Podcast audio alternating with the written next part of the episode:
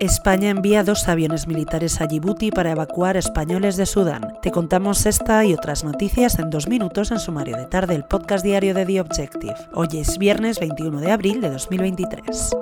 El ministro de Asuntos Exteriores, Unión Europea y Cooperación, José Manuel Álvarez, ha indicado que el gobierno tiene listos dos aviones militares en Djibouti para proceder a la evacuación de los españoles que se encuentran en Sudán una vez se den las condiciones para ello. Se procedería a evacuar a unos 60 españoles así como a otra veintena de personas, entre ciudadanos europeos y de países de América Latina. En las últimas horas los combates se han intensificado en el país africano, donde han muerto más de 300 civiles a causa del enfrentamiento entre dos generales Hoy además en The Objective te contamos que el giro de Pedro Sánchez en el Sáhara Occidental ha sido un negocio muy perjudicial para la economía española y para las empresas que exportan a Argelia. Los datos cribados por este periódico indican que en los nueve meses que han transcurrido desde que se activara el bloqueo de Argel, el déficit comercial con este país ha aumentado en 2.187 millones de euros, un 71% más respecto al mismo periodo del año anterior.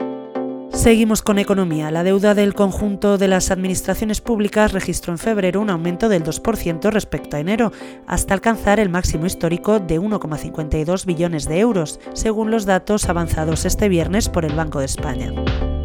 Para terminar, hoy en The Objective avanzamos que Edmundo Val no competirá en las primarias de Ciudadanos para elegir candidato a las generales de final de año y abandonará la política cuando concluya la legislatura para reincorporarse a su plaza pública en la abogacía del Estado.